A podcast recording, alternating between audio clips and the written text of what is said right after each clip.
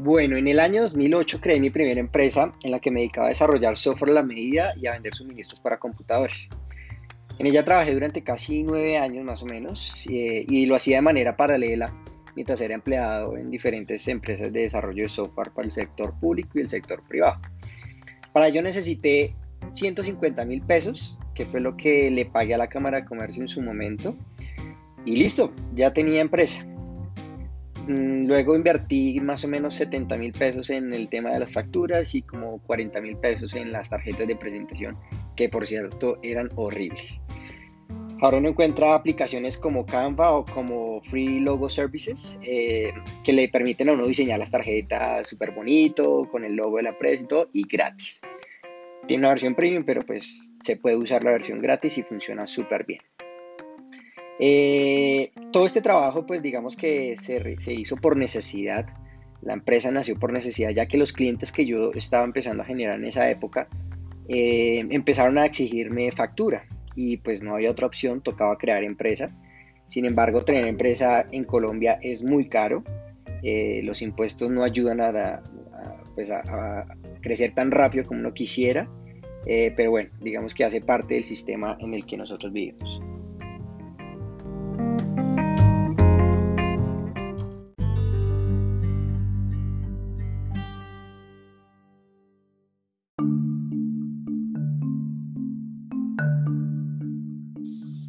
En los últimos 10 años más o menos he conocido cientos de personas, amigos, clientes, y los he clasificado en tres grupos.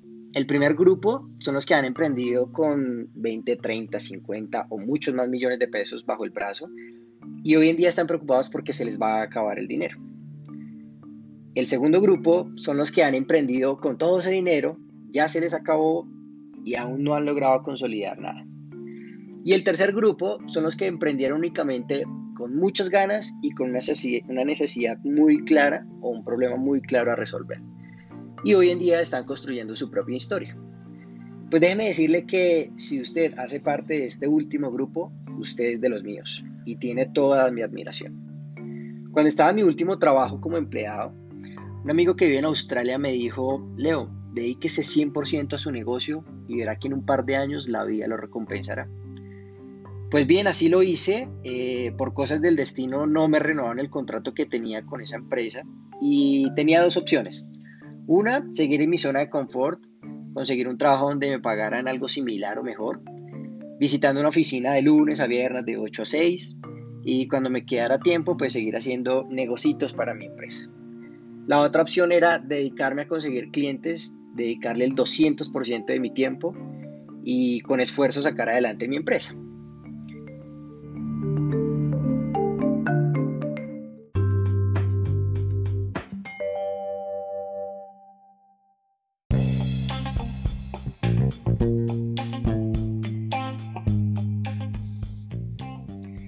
Bueno, el día que se vencía el contrato de trabajo le conté a mi mamá y me preguntó algo que toda mamá debería hacer con sus hijos.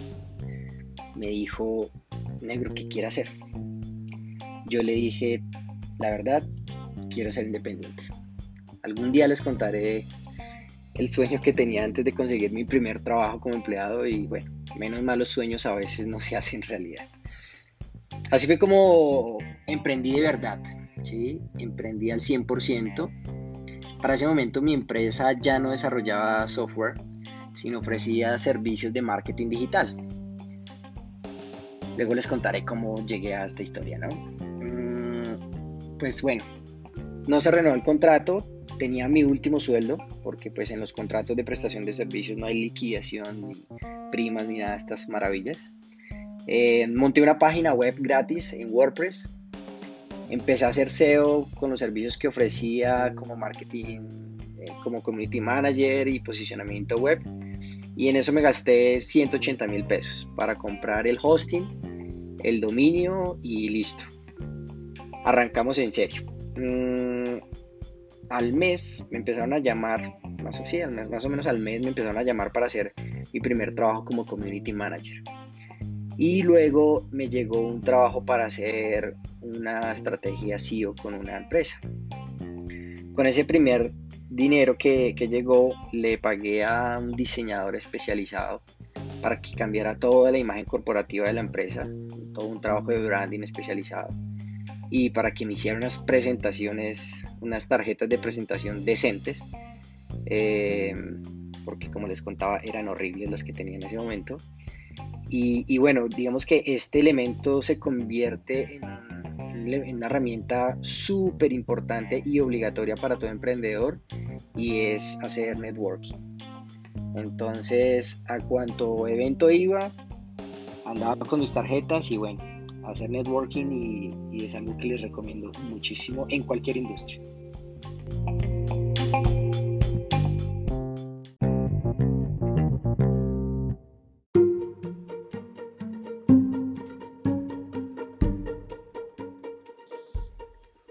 Para concluir este episodio, les puedo decir que si van a emprender, no esperen a tener los millones debajo del colchón, porque si no, nunca van a arrancar.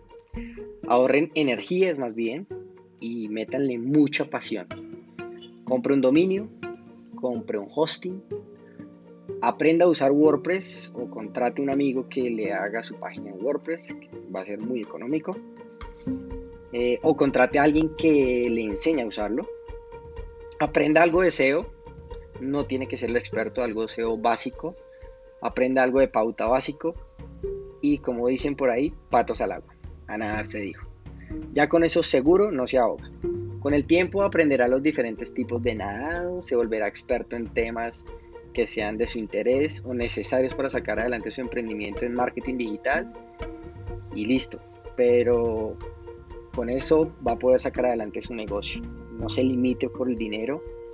Comprar un hosting, un dominio, como les contaba hace un rato, es cuestión de 180 mil, 200 mil pesos y arranque a validar la idea de negocio. ¿sí? Más adelante encontrará la forma de crear la empresa si su negocio está validado, si encuentra, tener eh, encuentra tracción. Entonces ahí ya vendrán digamos los, los temas legales que seguramente son necesarios para crecer como una empresa sólida. ¿no? Y ya está. Así, así les puedo decir que se puede emprender. No se olviden de ponerle pasión, persistencia y disciplina a las cosas que hagan. Nos vemos en el próximo episodio. Y bueno, muchas gracias por escucharme y espero que les haya servido algo y no olviden compartir. Un abrazo para todos.